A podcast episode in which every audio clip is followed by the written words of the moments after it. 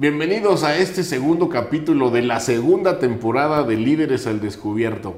Hoy estamos muy contentos de recibir en el estudio al gran abogado penalista Germán Stadelman. Germán Stadelman es el fundador y director del despacho del mismo nombre, Stadelman Abogados, dedicándose principalmente al litigio, él en, en especial en el derecho penal pero ¿qué tal si en lugar de que yo lo siga presentando, dejamos, como ya es costumbre aquí en Líderes al Descubierto, que él lo haga a partir de su historia de vida, a partir de contarnos cómo, ese era, cómo era ese Germán de niño, cómo era de joven, qué lo acerca al derecho y cuáles son los retos de ser un litigante en México, sobre todo en ambientes tan adversos y, ¿por qué no?, inclusive ahora con el tema digital. Bienvenido Germán a este tu estudio, a este tu programa Líderes al Descubierto. ¿Qué tal si dejamos que nuestros internautas te conozcan un poco más a fondo? Gracias, gracias Boga. Aprecio mucho tus comentarios y efectivamente me desarrollo desde hace varios años como abogado. Esa es mi profesión, eso es algo en lo que he caído y que la verdad me gusta mucho. ¿Cómo llegué a esto? Al día pues mira, la verdad es que eh, mi familia fuimos 11, padre, madre y nueve hijos. Cinco hombres, cuatro mujeres. Yo soy el de en medio, el quinto. Aunque dicen que no hay quinto malo, hay quinto perfecto. entonces, entonces me desarrollé mucho. Yo nací aquí en la Ciudad de México y con mi familia, mi padre tenía, imagínate lo que tenía que trabajar para mantener a tantos, ¿no? Muchas bocas que alimentar. Muchísimas. Pero bueno, nos fuimos a provincia, estuvimos en Orizaba, Veracruz, allá me desarrollé con muchos de mis hermanos. La mitad de ellos nacieron allá y la mitad nacimos acá.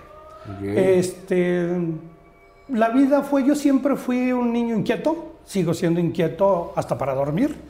Y de alguna manera esa inquietud me llevó a conocer muchas cosas. Okay. Es, eh, para mí es precioso estar en, en, la provincia.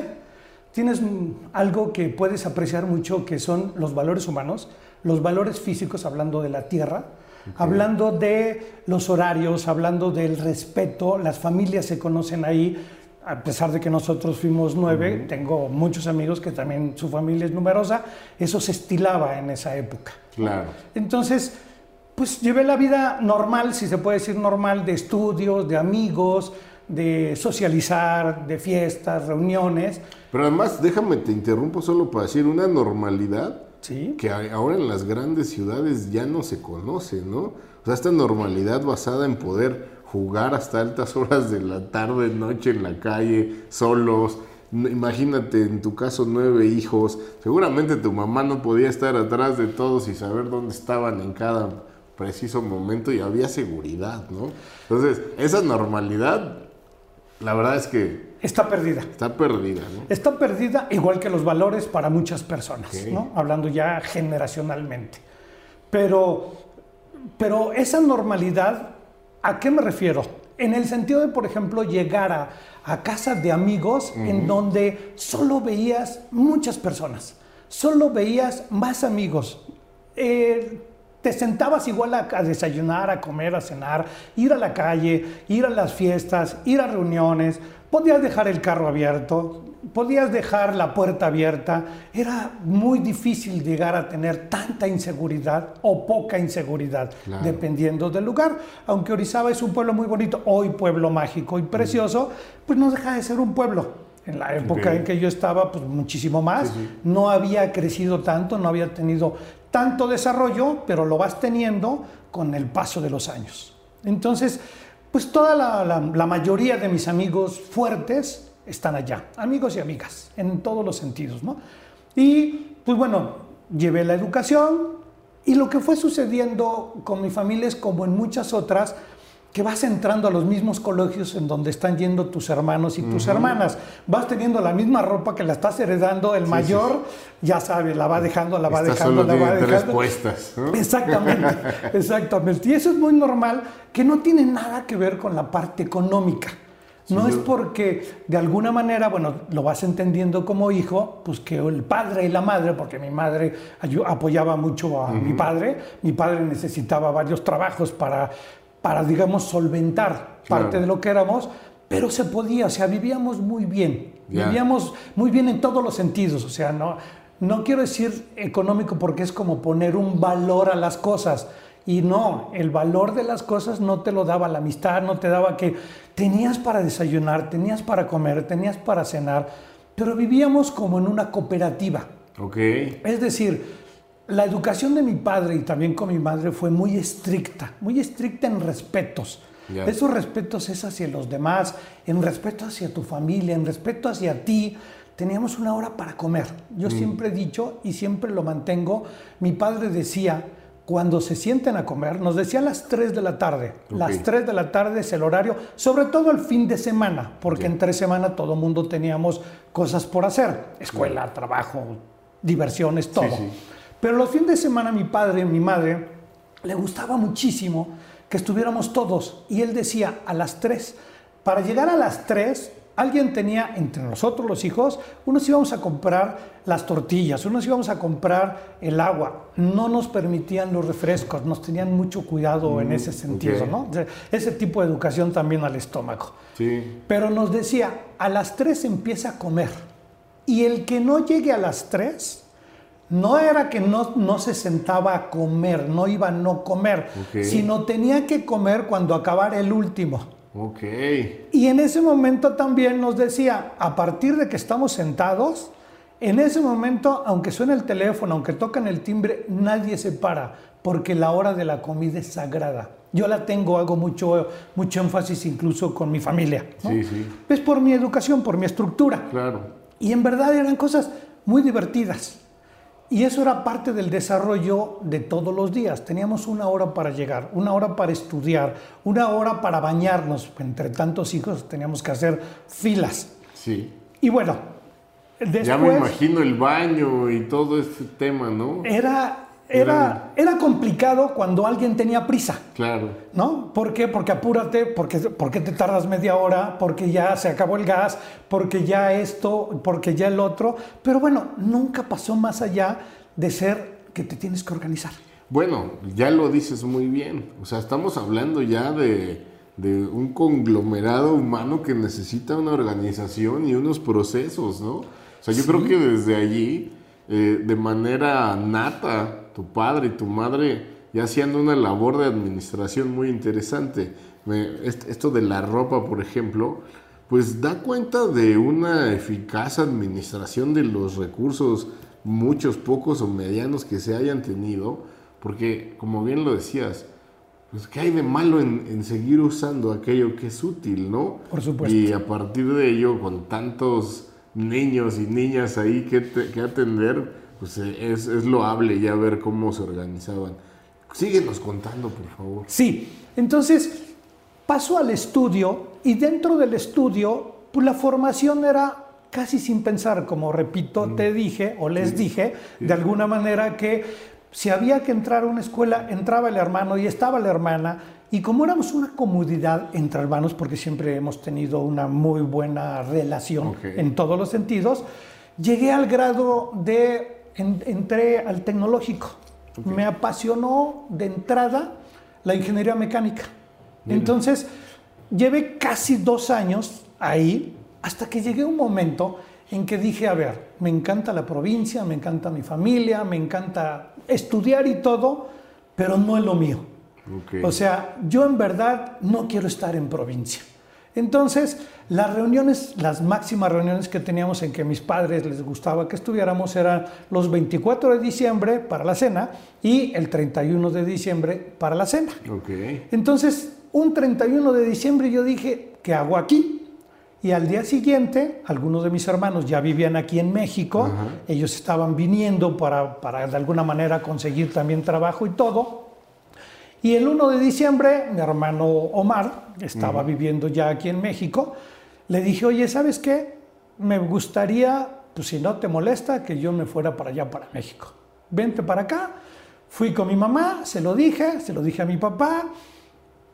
Fui por mis maletas y me regresé. Me vine, perdón, me vine aquí a México. Y aquí me quedé.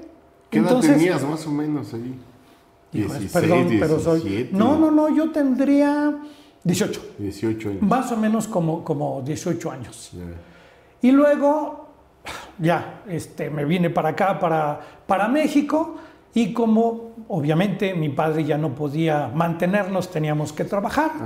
Entonces mi hermano ya trabajaba, yo me metí a trabajar, mi hermano trabajaba en la Secretaría de Hacienda, era ejecutor fiscal ah, y con muy buena relación con su jefe de la Oficina Federal de Hacienda en esa época, Agustín Peniche es su nombre, y él le, pidió que yo fuera a trabajar, mi hermano también le dijo que si podíamos hacer mancuerna y entré como interventor fiscal.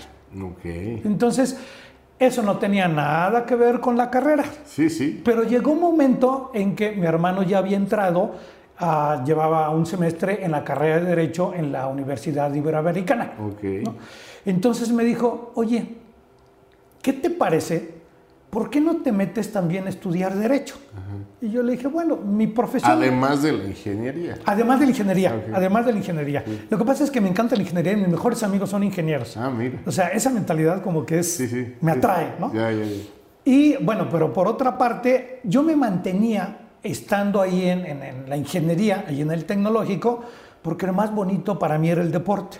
Entonces yo buscaba estar en el deporte y para poder salir a los viajes que hacen en el tecnológico, en los juegos intertecnológicos, es que tenías que estar forzosamente en alguna actividad física reconocida.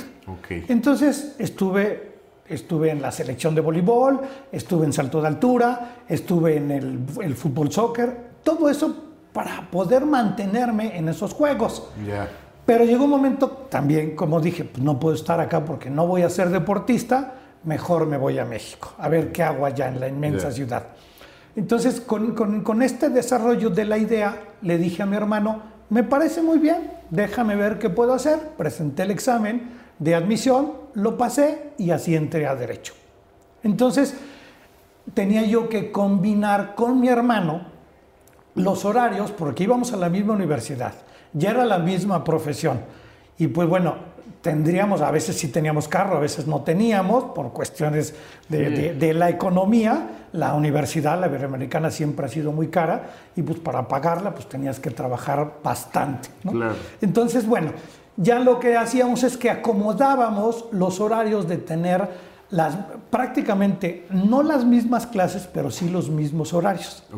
Entonces nuestros horarios eran de 7 a 9 de la mañana y en la tarde noche. Porque tendríamos que trabajar juntos. Si vamos juntos a la misma oficina, teníamos que entrar a lo mismo. Otra vez economizando muchos gastos, totalmente, ¿no? Totalmente, totalmente. Este ya, ya, se notaba el aprendizaje de, de, la cultura establecida de tu padre y tu madre.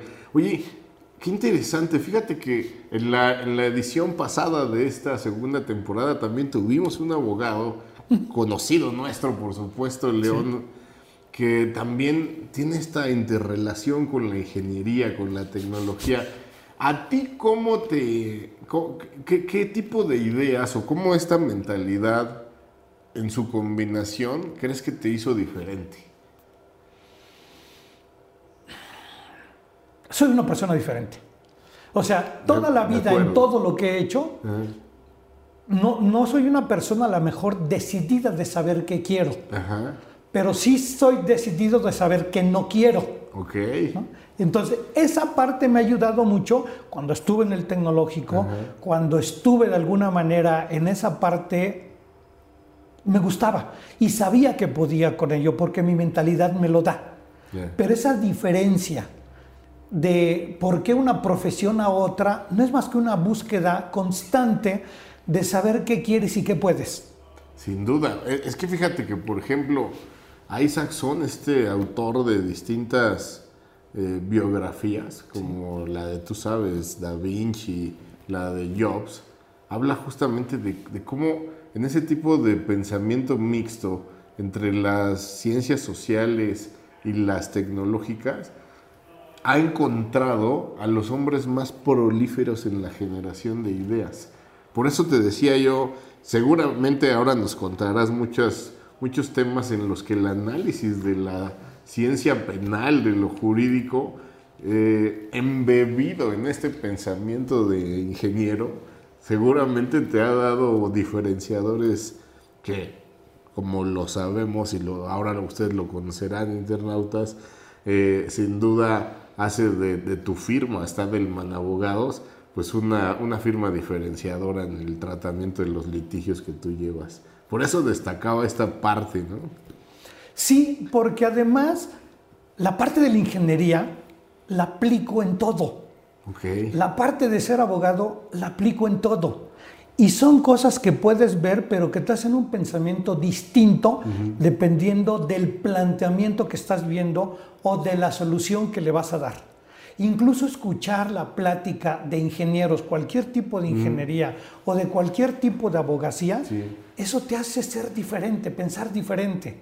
Al final del día, los paquetes de conocimiento, vamos a decir, el de abogado, el de ingeniero de alguna materia, y si además, como por ahí me contó un pajarito, la cocina y la escritura y la cantada eh, se combinan, a mí me parece que ninguno es, digamos, óbice del otro para poder combinarlos y de verdad dar lugar a creaciones extraordinarias, ¿no?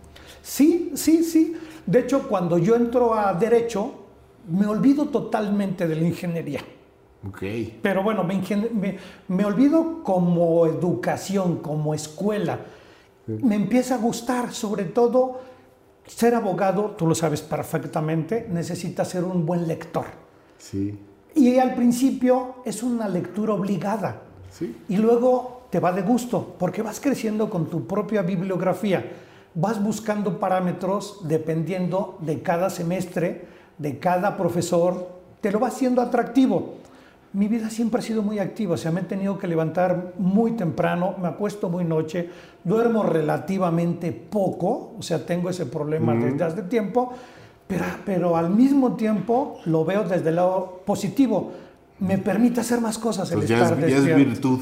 Así, sí, se vuelve, se vuelve virtud al no poder dormir. ¿no? O sea, de alguna manera creo que le sucede a muchos, ¿verdad? Sí, sí, sí, o sea, en ese sentido, lo fui encontrando, me gustaba mucho mi trabajo, lo combinaba bien en todo, en todo, pero la otra parte que me ayuda es que soy de todo extremo. O sea, me gusta lo extremo.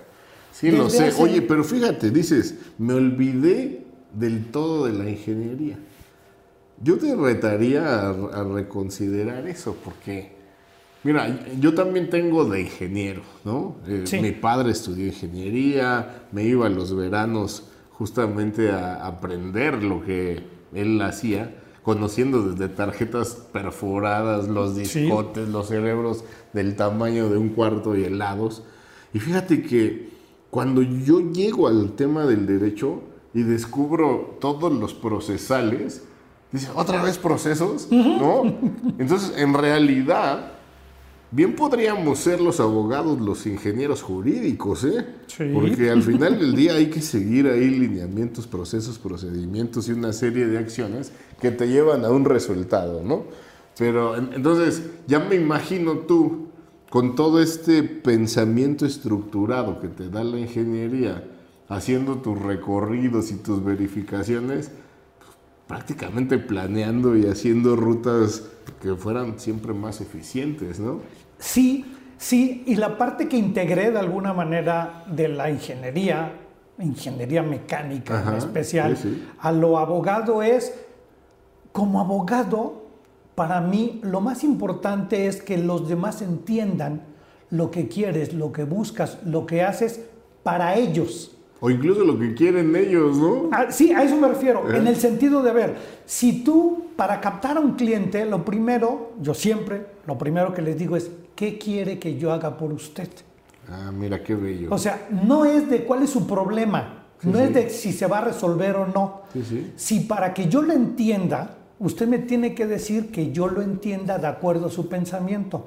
¿Qué puedo hacer por usted como abogado? Sí. Eso define el asunto. Porque muchas veces los clientes no saben lo que quieren. Te avientan para que tú le resuelvas el problema, pero el problema no lo puedes entender si no te lo dicen, si no te lo traducen. Y la ingeniería te hace esto. te dice de alguna manera, esto es esto, punto. No es como un contador, sino es exactamente lo que tienes que buscar y lo que tienes que expresar. Esa parte es la que a mí me gusta de entender y que me entiendan. ¿Por qué? Porque si no te sabes expresar, lo que tienes acá, lo tienes en la lengua y lo tienes acá. Por supuesto. Y si no tienes todo eso en conjunto, si no está de acuerdo tu cerebro con tu si lengua. Si no lo haces congruente, ¿no? ¿Y cómo lo aprendí? Con muchos profesores que me decían, tienes que hacer estos trabajos. Y esos trabajos en esa época eran manuales, ocupaban mucho la máquina de escribir. ¿No? Sí, sin duda. Entonces, y había un profesor, en especial lo recuerdo, que nos decía, si no se reciben de abogados, se reciben de secretarios. Claro, claro. Porque era en verdad, todo lo tenías que hacer. Y esas máquinas operaron en muchos, muchas entidades de gobierno durante mucho año. Oh, bueno, los abogados, a diferencia de otras profesiones, debido a esa práctica, somos rápidos escribiendo en la computadora o en la máquina de escribir en su momento. Oye, fíjate que me, encanta eh, ver un elemento de lo que hoy se llama design thinking. este design thinking, esta metodología de la que muchas veces nos han escuchado hablar, que justamente la OCDE reconoce como uno de los métodos de innovación que pueden resolver cualquier reto que se presente en el mundo. A partir de la práctica de esa metodología, Incluso se diseñó, por ejemplo, la nave para hacer viajes comerciales en la, eh, fuera de la estratosfera, ¿no? Eh, y fíjate que allí hay un principio que dice que quien diseña o quien presta un servicio debe repetirse un mantra que es yo no soy el usuario, yo no soy el usuario, e incluso mi jefe tampoco es el usuario. Y esto lo, traigo a colación porque fíjate que cuando tú dices, ¿qué, qué, cree o qué quiere que yo haga por usted? Estás justamente desnaturalizándote de un error que a veces se comete, de que te dan los hechos y tú das el derecho, ¿no? Y dices, a ver, es que, ah, ya me contó. Y entonces, para, para ese caso, estas leyes, estos códigos dicen que hay que hacer esto. Pero te das cuenta, no le hemos preguntado esto que tú dices, bueno, ¿usted qué quiere? ¿Qué quiere? ¿En qué le ayudo? Y me parece ahí muy importante y estoy seguro que eso te da un diferenciador y una cuota de éxito muy importante. Porque cuántas veces no hablamos de casos civiles, penales o mercantiles en los que el ofendido solamente desea una disculpa, ¿no? Sí. O, o quien, a veces sin, sin que sea procedente, quiere fortunas, ¿no? Y entonces, cuando tú entiendes qué es lo que quiere, qué le emociona al cliente, estás haciendo esto que en Design Thinking, te digo, es un mantra, pero que además hace que puedas ubicar con mucha precisión cuál es el problema antes de dar la solución directa frente a un relato, ¿no? Qué, curioso y, bueno, eh, sin duda, ingenieros, diseñadores y otras tantas ramas estuvieron en el desarrollo de esa metodología como tal, hasta que el British eh, eh, Council of Design da con esta metodología que engloba un montón de otros métodos de innovación interesantísimo, por eso lo contaba, ¿no? No, sí, sí. Pero es que para mí la pregunta hacia el cliente es, lo hago pensar. Sí. O sea, si yo me ofrezco a que me diga cuál es su problema, es porque acude a mí porque soy abogado. Sí. Pero le tengo que resolver el problema desde dos puntos. Uno como abogado y otro psicológico. ¿Por qué? Porque yo para poder externar y defender una causa, como son los clientes, necesito saber qué tiene antes de qué quiere. Sí, y esto, ¿qué le emociona o qué le provoca, no? Sí, y eso es, la verdad, es, es muy difícil porque los clientes no están esperando eso. O sea, los, los, clientes están esperando que cuando ellos se sienten y te tengan enfrente, tú les digas, les voy a resolver el problema. Hoy no hay el que te diga, pues usted dígame, usted es el abogado. Sí, sí, sí, pero eso es ya una fuga de respuesta. Claro. ¿No? O sea, ya, ya te lo dicen cuando de alguna manera pues no saben qué hacer. Oye, sigue la vida, entonces te separas del, de los, del estudio formal de la ingeniería, te vas más al tema legal ¿En qué momento es que te decantas hacia lo penal o al litigio inicialmente? ¿Y por qué no contar también, no solamente los casos felices, sino que también las niñas, niños, jóvenes, eh, hombres y mujeres valiosos que nos ven, puedan pues también atravesar en la vida de nosotros como de pronto, eh, como en cualquiera otra vida, hay momentos digo yo, no tan afortunados, ¿no? Mira, durante la, mi profesión llegó un momento en que eh, ya no quise estar en lo de la Secretaría de Hacienda, busqué un trabajo, lo encontré como pasante de Derecho, todavía estaba dentro de la carrera, entonces eh, fue en un Alcan Aluminio se llamaba, en un corporativo en Bosques de las Lomas.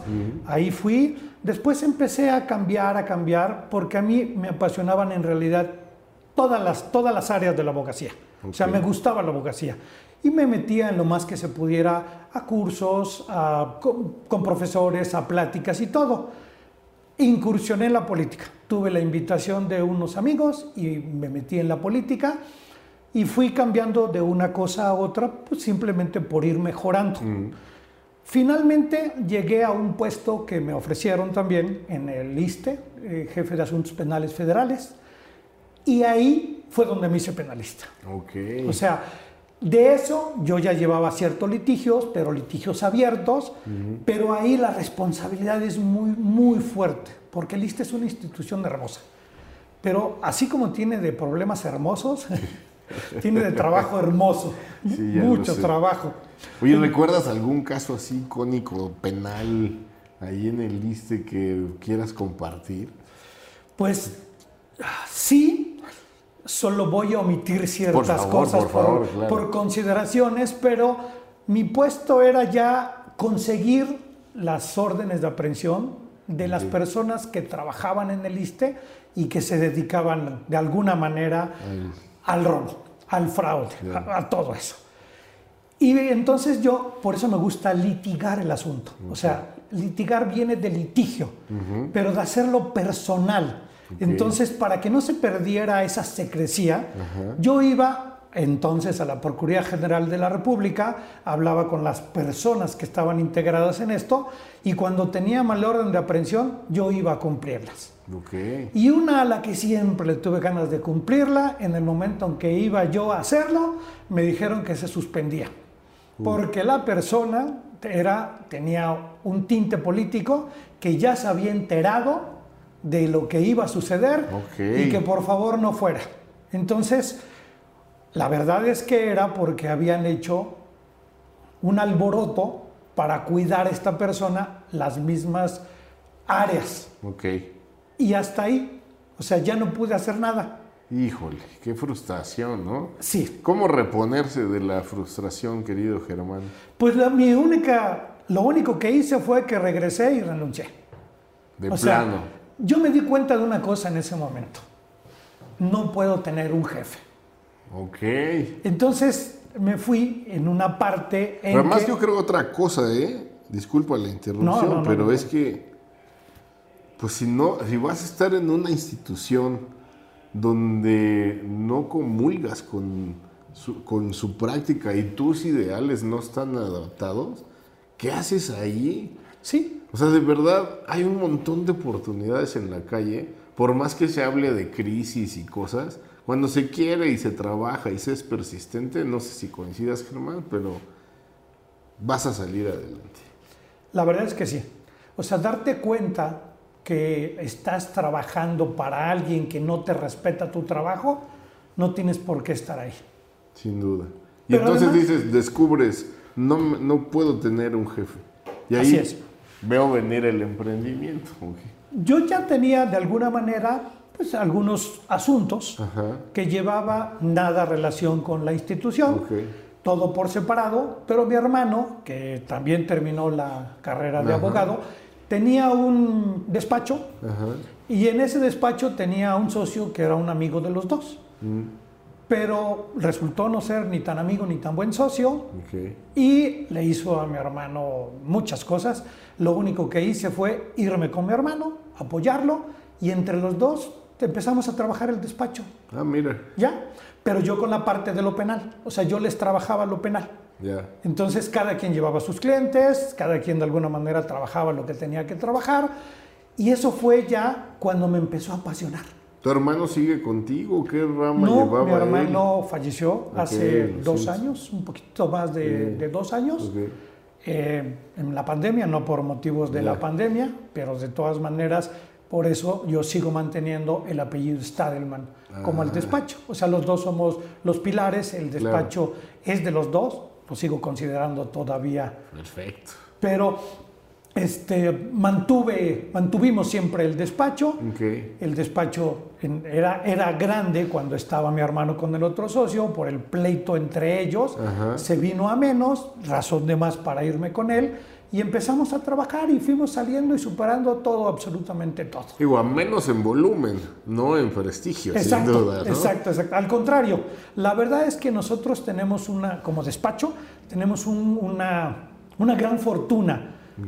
Los clientes nos llegan por recomendaciones de otros clientes, de por recomendaciones de adversarios. Ah, o sea, la verdad es que... Incluso de adversarios. Sí, he tenido algunos asuntos y eso me llama la atención porque llega el cliente y lo primero que le preguntamos, vía telefónica o si es presencial, ¿por quién viene recomendado? Sobre todo para saber que no es un cuatro, ¿no? Claro. Entonces nos dicen tal persona, tal abogado y así es como empezamos a trabajar.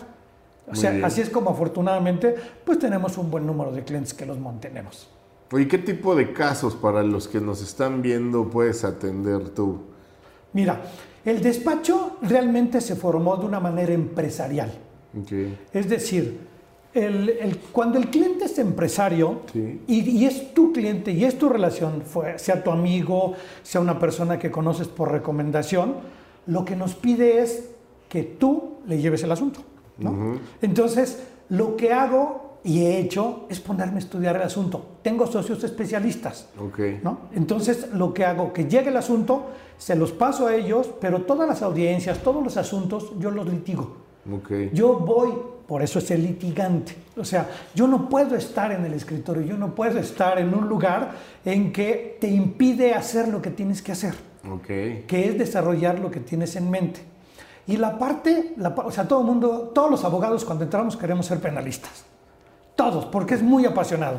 Sí, sí. Pero cuando tienes que ir a los CMFs, cuando tienes que ir a los ministerios públicos, cuando tienes que andar en los reclusorios. Ahí varios cambian de opinión. Sí, y las audiencias, que es lo que a mí más me gusta llevar, ahí es donde en verdad me ha tocado asuntos muy fuertes, de tener que andar armado en un tiempo, con guaruras, esos, ese tipo de asuntos no, no llevo asuntos que me etiquete. O sea, Además de esos retos, ¿cuáles son otros de ellos que, que se plantean al litigante en México?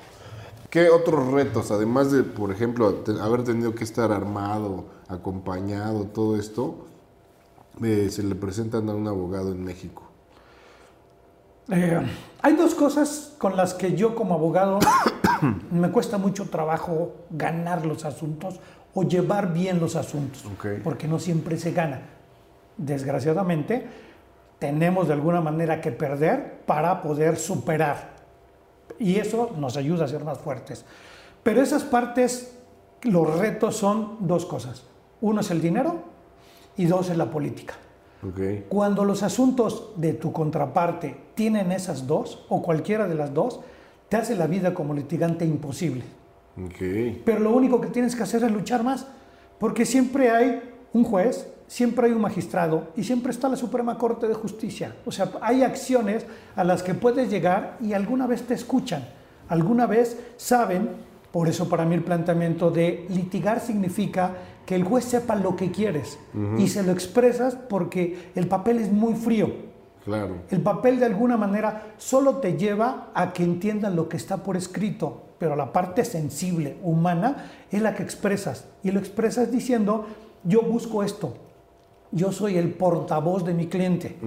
Y en muchos asuntos, por ejemplo, contestando a los temas de que, qué asuntos podemos llevar o llevamos, civiles, mercantiles, laborales, familiares, y todos esos, de alguna manera, te permite tener una cercanía con los jueces, tener una cercanía con tu contraparte. Siempre he pensado que podemos llegar a una conciliación, llegar a una negociación en cualquier momento. Y la parte muy fuerte de lo penal es la oscura, la que nadie quiere hacer. Por eso muchos abogados no van a las audiencias. Muchos abogados no les gusta entrar a un reclusorio, no les gusta tener contacto con ministerios públicos. Si tienen más personal, lo mandan.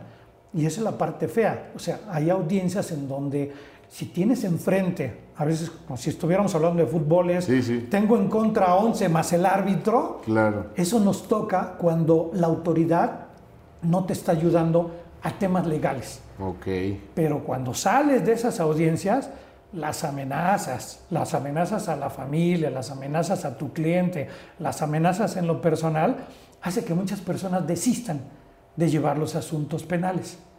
Pero cuando a ti, que es mi caso, lo haces interesante, pues se te olvida lo demás. Sin duda, sin duda. Oye, dices, hay que, hay que perder a veces para aprender más. En el caso del abogado, y de que estás representando el interés de alguien más, ¿el abogado pierde? ¿O las circunstancias no eran para ganar? ¿O ahora con estos elementos que dices de la justicia mexicana, pues a veces aunque tengas la razón, no ganas como se tendría previsto por la ley? ¿Qué, qué seguridad se tiene frente a esos escenarios? Los abogados no perdemos. Okay. Pierde el asunto y pierde el cliente. Okay. Te pongo un ejemplo y me regreso a la pregunta inicial que le hago a un cliente. Dígame, ¿qué es lo que quiere? ¿Qué quiere que yo haga por usted? Sí, sí. En ese momento, el cliente te va a decir, yo quiero esto. Mi siguiente pregunta es, ¿y con qué cuenta usted para que yo lo ayude? Okay. Que en el medio legal son pruebas. Sí, sí. Entonces, esas pruebas, si de alguna manera el cliente no te dice la realidad o te omite o evade decirte algo que no le conviene decírtelo, cuando sale a la luz dentro de un proceso, dentro de un litigio, en ese momento el cliente es el que pierde, porque se gana con pruebas y se gana sustentando las pruebas y se gana que las pruebas sean reales. ¿Por qué? Porque siempre siempre he comentado, un asunto civil, un asunto mercantil, un asunto laboral, un asunto de cualquier índole, se puede volver penal. y un asunto penal no se puede volver de otra naturaleza. sin duda. ¿Por qué, por ejemplo, en, que es lo que me gusta del litigio, vas a una audiencia? La ley te dice que dentro de las pruebas puedes ofrecer las testimoniales, las confesionales, las documentales. Las documentales hablan por sí solas. Sí. Pero los testigos tienen que ser de hechos propios. Y cuando no los tienes, los inventas. Estoy hablando de la otra parte.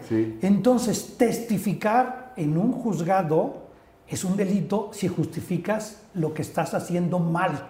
Claro. ¿no? O presentas documentos que son falsos. Y normalmente los abogados que llevan un solo asunto, que llevan un tipo de litigio, no se meten en lo penal porque no sé si sea por desconocimiento, por miedo, por lo que sea, pero al cliente le dice usted no se preocupe, den estos documentos o dígale a los testigos que hagan esto y todo.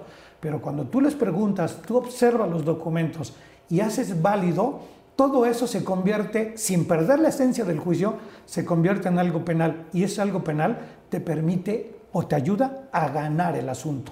Claro, ahora hay, hay veces que yo he notado que la, la, materia penal se introduce como una manera de presión, ¿no? Sí.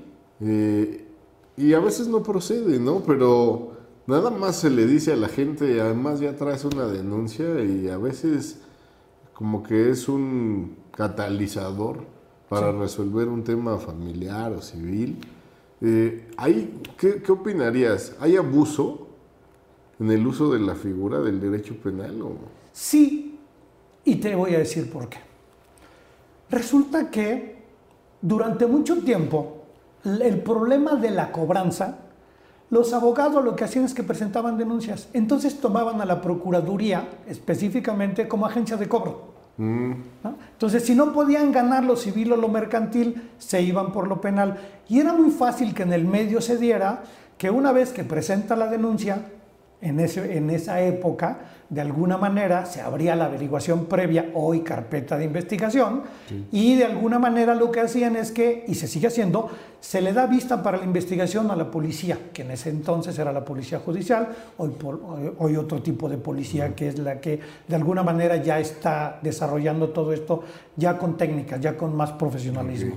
Entonces era muy fácil que los policías fueran a buscar a la persona y la presionaran y esta persona de alguna manera pagaba. Claro. ¿no? Y acababa pagando más normalmente. Entonces sí se volvía una, una especie de chantaje. Y eso lo puedes, es muy fácil ocuparlo como abogado. Era muy fácil. Hoy de alguna manera se puede seguir haciendo, pero ya tienes riesgos. Ya tiene riesgo el que presenta la denuncia, el que no tiene pruebas, el que está ocupándolo. Pues de echar a andar la maquinaria, ¿no? Administrativa sin necesidad. Eso, Efectivamente. le cuesta al país. Y es exacto. Y es un trabajo inmenso para que solo tengan el beneficio unos cuantos, en que esa maquinaria es tan poderosa que no tiene por qué estar trabajando en blanco. Claro. Digamos que hemos avanzado un poco allí. Pero hablando de esto de avances y otras cosas, aparece la reforma del sistema penal, ¿no? Sí. Para pasar de lo escrito a lo oral. Así es. ¿Qué, reto planteó eso a ustedes los abogados penalistas? ¿Ya está funcionando como debería? Eh, y es cierto que ahora cualquier duda razonable presume la inocencia del indiciado. ¿Cómo vamos en eso, Germán? Mira, estamos en una etapa en que todo esto está iniciando y qué bueno, porque tenía que cambiar.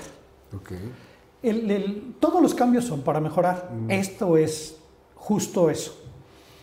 Se está especializando, se necesita especialidad en todo, hablando en este caso de los juicios.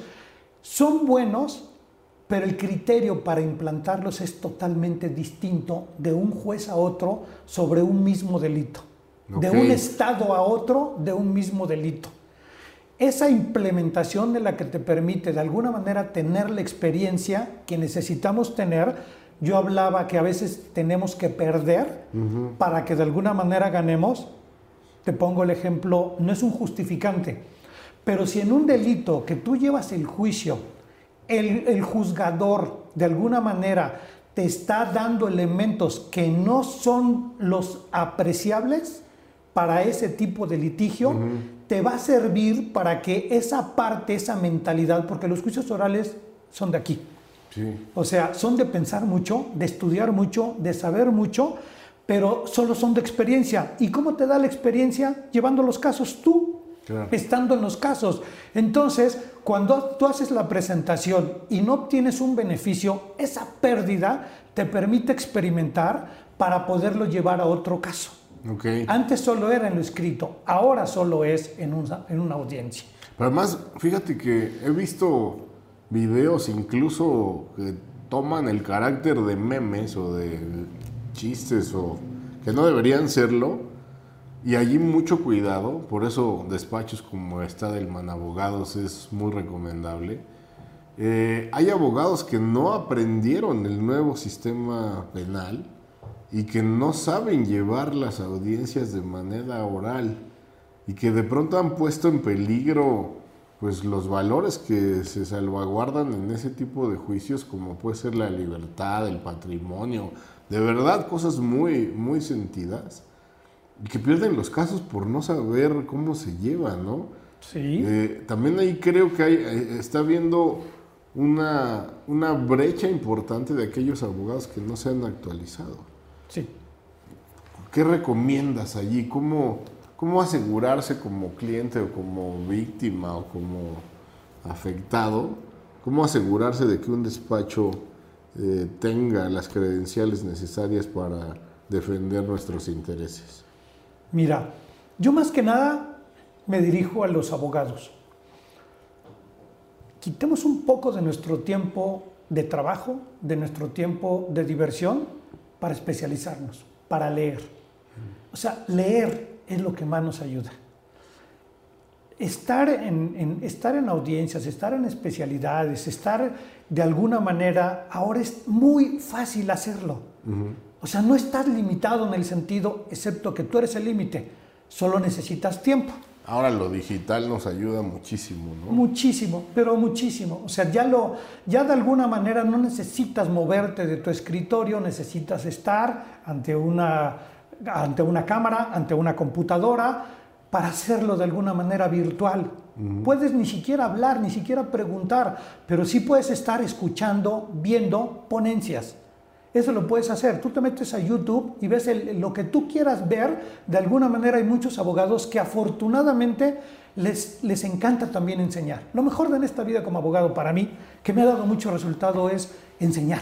Okay. Pero para mí enseñar es que ellos sientan, hablando de los abogados, hablando de los pasantes, hablando del personal que te asiste en un despacho, es para que sepan lo que tú quieres y les enseñas. O sea, yo lo que hago con muchos de ellos es, a ver, de este asunto, este es el caso, te lo explico, te doy los elementos y prepárame un proyecto. No te voy a criticar, solo lo que quiero es que pienses. Me pase el proyecto porque el cliente es mío, la oportunidad de, ese, de desarrollar ese trabajo es mío. Y como me apasiona lo que hago, simplemente lo comparto. Entonces las personas les enseño a que cómo pienso yo y cómo soy. Ya no los puedo llevar a las audiencias porque a partir de la pandemia tenemos estos límites, hablando del número de personas y todo, pero sí a las audiencias civiles, a las audiencias familiares, sí vamos, si hay una manera de que ellos estén ahí sin participar y eso nos ayuda.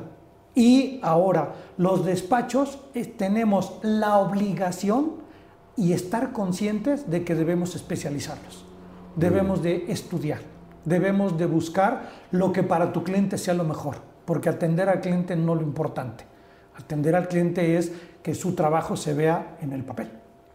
Sensacional. Oye, pues nos estamos acercando al final de esta entrevista tan interesante y la verdad agradecerte nuevamente. Y estamos en Líderes al Descubierto y déjame decirte que ya te descubrí. Te descubro como una persona que encuentra en la formación de la familia, tu padre, tu madre, la verdad, este, una, una sustancia muy rica que te permite además crecer en una comunidad, la familiar, donde siempre ha habido solidaridad, donde esto que dices, eh, el aprendizaje, la organización, los procedimientos, que te abren la, la, visión hacia el estudio de la ingeniería y luego cómo incorporar esta en el tema legal. Pero además, fíjate, me gusta mucho más haber descubierto cómo eres una persona muy agradecida, ¿no? Eh, yo encuentro en todo lo que nos has contado mucho apoyo, principalmente la figura, pues, por supuesto tu padre y tu madre, pero la figura de tu hermano, la verdad es que es muy importante en tu vida y, habla, y, y noto el agradecimiento en el sentido de, tenerlo, incluso hablar de él como si siguiera vivo, como si estuviera formando parte del despacho, pero además, en esto que decías, para ser abogado hay que leer, pero luego también hay que enseñar, ¿no? Entonces eso me parece una muy buena rueda de la fortuna en la que primero asimilas y ahora estás viendo cómo entregarle a la gente, cómo entregarle al cliente, cómo dirigirlo, cómo entenderlo, meterse en su cabeza, ¿no? en su psicología y a partir de eso irlo guiando hacia una mejor resolución. Sin duda, un montón de retos que el litigante en México tiene que enfrentar y me gustaría un poco finalizar con esa parte donde recomiendes a esas jóvenes o hombres y mujeres que pretenden ejercer el litigio ¿Qué, recomiendas para que lo hagan responsablemente, para que lo hagan de una manera diferenciada? Y por supuesto, lo que tú decías, disfrutar de tu trabajo, pero también hacer disfrutar al cliente y defender los intereses, pues de cosas que finalmente mucho le han costado, ¿no? Sí. ¿Qué no nos ayudas con eso? Mira, primero les diré, el ser abogado, el meterme a ser profesionista como abogado y litigar, lo primero que descubrí es que me ayuda a mí. Y me ayuda a resolver mis problemas. O sea, necesito de los demás, pero no para resolverlos, sino para apoyarme en ellos. Pero lo mejor de todo, y es que a eso voy, en el sentido de que también ser abogado es ayudar a los demás. Y ayudar a los demás es lo primero que tienes que ver como una profesión. Lo económico viene solo. Lo económico se te va a dar en abundancia si es que tú de alguna manera lo haces. A todas las personas que están incursionando, que inician en esto, sepan que el mejor de los retos es ser abogado.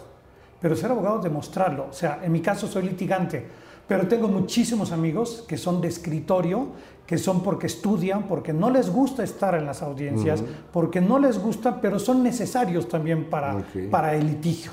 Son en los que me apoyo también. Entonces, esa parte de ver el derecho tiene su lado positivo, tiene su lado este, negativo, pero nunca te va a ganar. Pero además tiene su lado divertido.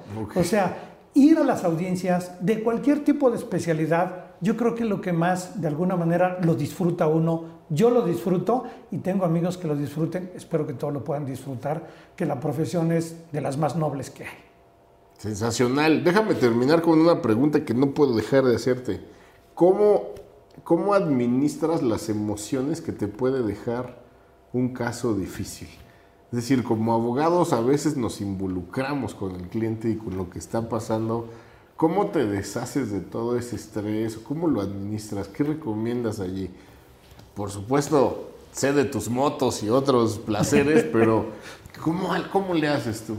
A ver, primero, tengo algo que también me ha dado resultado. Me acuesto con el problema y me despierto con la solución. Ok. Y eso me pasa muy seguido. Por eso eh, no duermes. Es parte, es parte, de, es, parte de, de, mi costumbre de ser. Sí, sí. O sea, no necesito dormir las ocho horas, o a lo mejor sí las necesito para estar mucho mejor, pero no estoy mal con lo poco que duermo. Me ayuda mucho y esa es mi estructura. Todos los días soy muy activo. Pero por otro lado, hablaba de los extremos, me ha tocado que justo tengo que buscar algo extremo para perderme de la vida real y rutinaria, en donde cuando lo voy a hacer no hay trabajo, no hay nada más que lo que tengo que hacer. Desde hace mucho tiempo corro en moto, en carro, tuve la oportunidad de correr con un carro con mi hermano el menor, en el, último ciclo que tuvo de las 24 horas en México. Después en motocross, en moto de pista, en moto de calle, siempre lo hago y lo sigo haciendo. Eh, he subido al pico de Orizaba, a donde te permite llegar a los refugios porque no tengo el equipo profesional. Este, mm, me gustan las caminatas, hago el rappel la tirolesa, ya hice cursos de paracaidismo, cursos de buceo, todo eso, en eso sí me centro y no hay nada de trabajo. En eso sí me ayuda muchísimo a desahogar la parte de lo que pudiera ser el planteamiento. Porque en el momento en que yo empiezo a hacer, dicen que el viaje se disfruta desde que abres la maleta para colocar las cosas. Claro. Desde ese momento, y justo cuando regreso y abro la moleta para dejar mis cosas, es cuando ya disfruté, ya dejé lo que tenía que dejar, no dejo la adrenalina porque en carretera siempre voy muy a prisa, muy rápido, no me voy matando, no voy compitiendo con nadie, voy pensando en que lo que hago es lo mejor, hablando de cuidarme de los demás y no provocarle a nadie, y eso para mí es el escape, la fuga. Pues sensacional. Nos das allí otro, otro tip importante para ti, joven, hombre, mujer, interesado en el derecho, de cómo hacer la maleta, hacerla bien, disfrutar este camino del derecho con atropellos, obstáculos, pero sin duda también con muchas felicidades, con muchos éxitos y sin duda siempre acumulando muchos éxitos. Muchas gracias por eh, acompañarnos, Gracias a ti. querido Germán. Y aquí estaremos dejando los datos de este gran abogado, Germán Stadelman, y su despacho, para que cualquier persona que necesite de asesoría especializada y con sentido humano, diría yo, te pueda contactar. Muchísimas gracias. Este es tu espacio, Gracias, Líderes Boga. al Descubierto. Muchas gracias. Gracias a todos.